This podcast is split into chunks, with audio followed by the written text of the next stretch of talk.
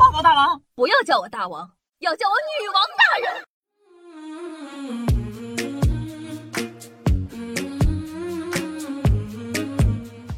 嗨，各位手机前的听众朋友们，大家好，欢迎收听今天的女王又要。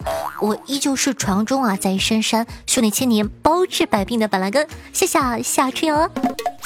那世界之大，无奇不有，特别是互联网崛起的这十几年，啥奇奇怪怪的职业都有。比如呢，听起来就很舒服的酒店试睡员呢，还有一些听起来画面感就满满的，什么胳肢窝纹饰员、蝙蝠粪便收集员、口臭测试员。嗯，有那个味儿了。总之啊，啥奇奇怪怪的职位都有，但是我最感兴趣的还是鉴黄师这个职位。听到这个名字，我就知道手机面前的你已经开始兴奋了起来。既然追求刺激，那就贯彻到底。大家好，我是艾丽。今天的节目呢，我就给大家科普一下这个神秘的职业——鉴黄师。全体未成年记的符号扶手，下下要发车喽。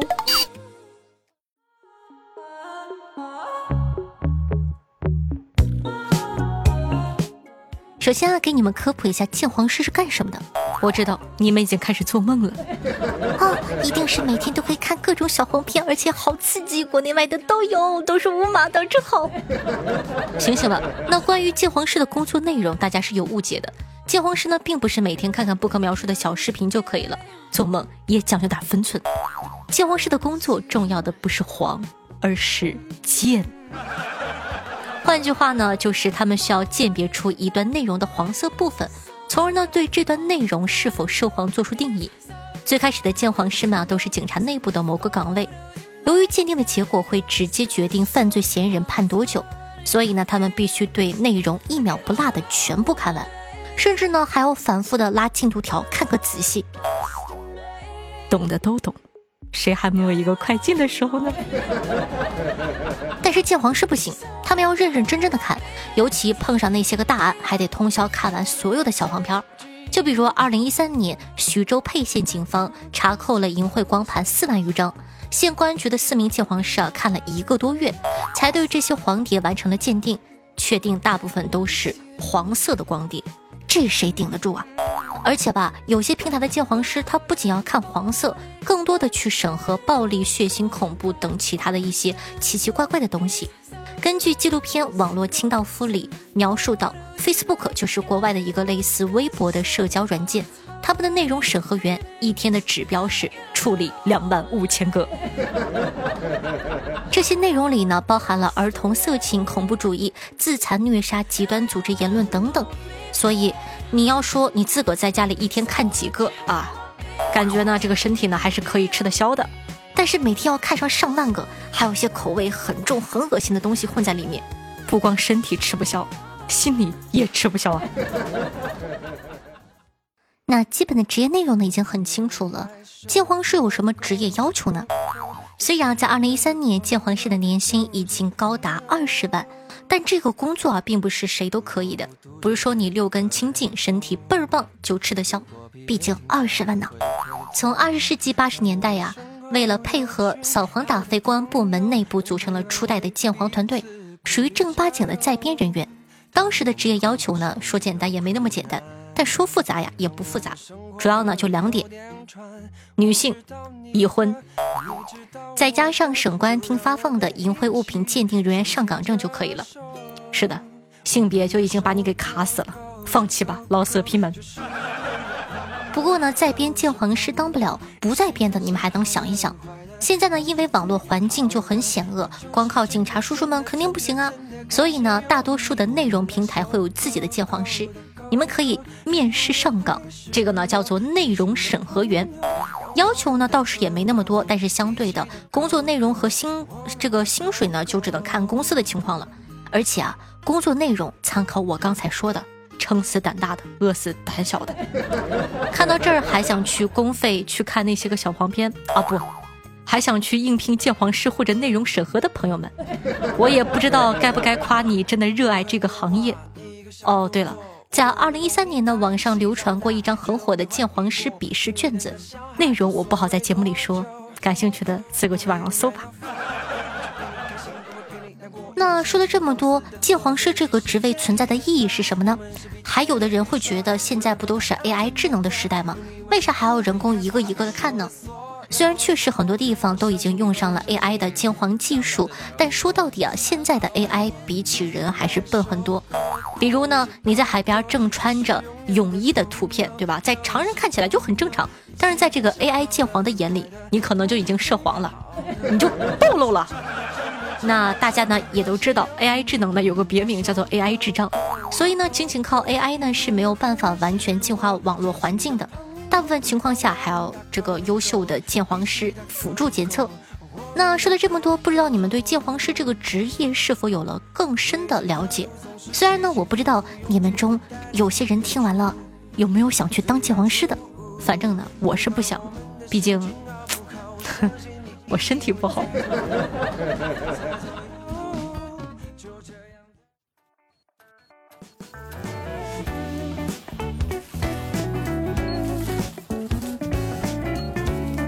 嗨欢迎回来，您正在收听到的是《女王又要》，我是凯的夏夏夏春瑶。那喜欢我们节目的宝宝，记得在收听的同时点击一下。播放页面的订阅按钮，订阅本专辑《女王又要》吧，这样的话就不怕以后找不到我了。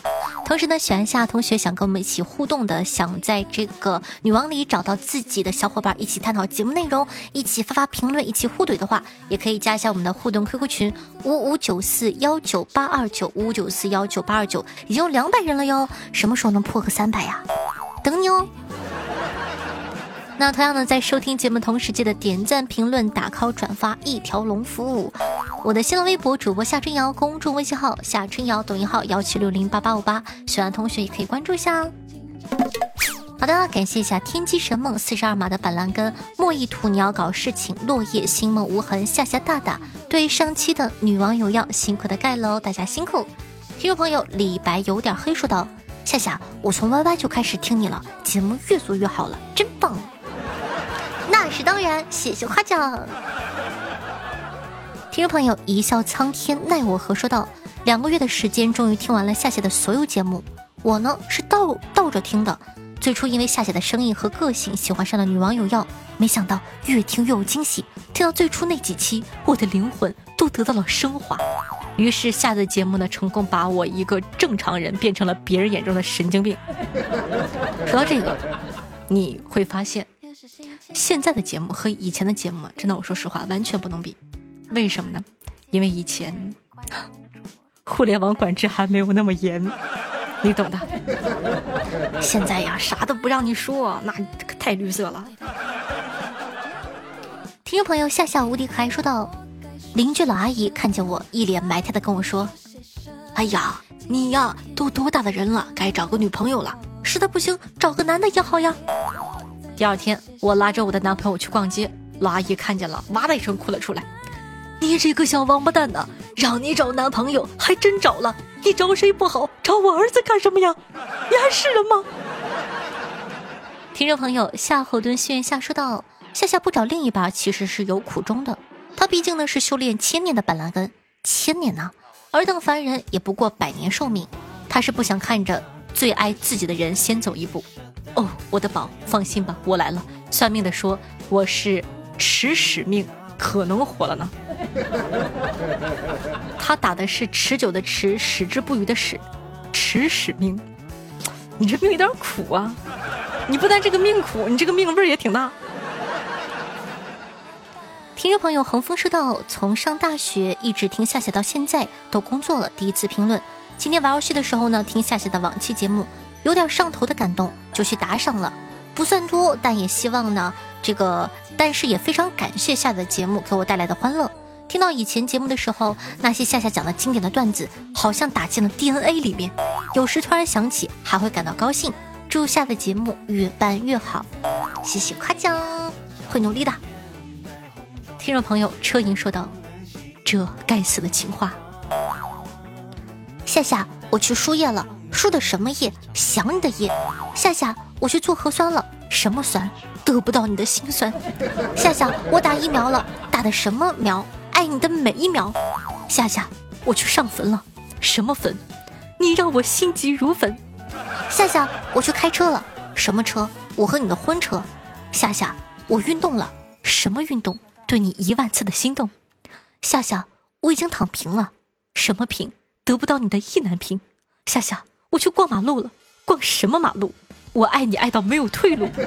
夏夏，我去上香了，上的什么香？对你的痴心妄想。夏夏，今天我去种地了，种的什么地？对你的死心塌地。哎呀，太长了，不读了，读的累。听众朋友，这个爆浆味的软糖说道：“老夏，老夏，偷偷和你讲，我以前呢也养过小仓鼠，不过不小心把它放跑了。之前呢，它藏在我家没人的房间里，房间里有好多的杂物，所以说呢，我也没找到它。怕它饿了，我就把吃的放在房间里面，它晚上呢就会偷跑出来吃。一两个星期后，吃的再也没有少，我感觉它已经离我而去了。”听众朋友，温柔大叔很销魂说道：“夏夏夏夏，我来为你讨公道了。你们这些夏夏的小耳朵啊，就看着夏夏在上面累死累活的，你们倒是在下面动一动啊！你们要是不动，那我可就不客气了哟，我持久的很哦。”哼，老色批，看名字就能看出来，温柔大叔很销魂。哼。听众朋友刘关张啊，不是听众朋友，只是陌生人说道。刘关张桃园三结义，刘备呢见天色已晚，便说道：“二弟三弟，天色已晚，咱们来日方长。”这个时候，张飞说道：“大哥，你喝多了，二哥叫云长啊。”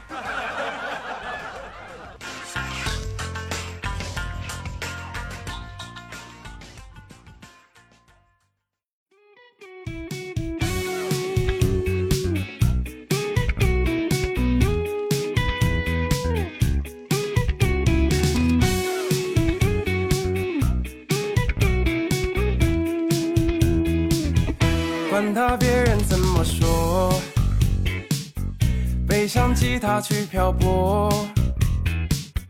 别人想要的不是我要的，我要唱自己的歌。好听的乐，开心的心情。那这样的一首歌曲呢，来自刘大壮，名字叫做《吉他初恋》，作为本档的推荐曲目发给大家，希望你可以喜欢呢。这首歌真的蛮好听的，我刚刚一听就感觉哇，耳前一亮。希望你可以喜欢呢，一首蛮欢快的歌送给你。那同样呢，喜欢夏同学也希望可以帮夏夏把节目放到你的微博和朋友圈里。让更多人认识夏夏吧！不要怪我每期都是这个台词，因为总有新朋友，而且我真的非常希望大家帮忙分享一下，好吗？好的呢。那同样的喜欢夏同学呢，也希望可以关注一下我的新浪微博主播夏春瑶，公众微信号夏春瑶，尤其是公众微信号夏夏非常认真的在做，微信搜索夏春瑶就可以了，里边很多好玩的内容，好这个搞笑的图片呐，有趣的视频呀，还有那些个在节目里不能说的刺激的东西哦。好了，以上呢就是本期节目的所有内容了，咱们下期再见，拜拜！记得点赞、评论、打 call，嗯，辛苦了。都要唱得最快活，管他日子怎么过，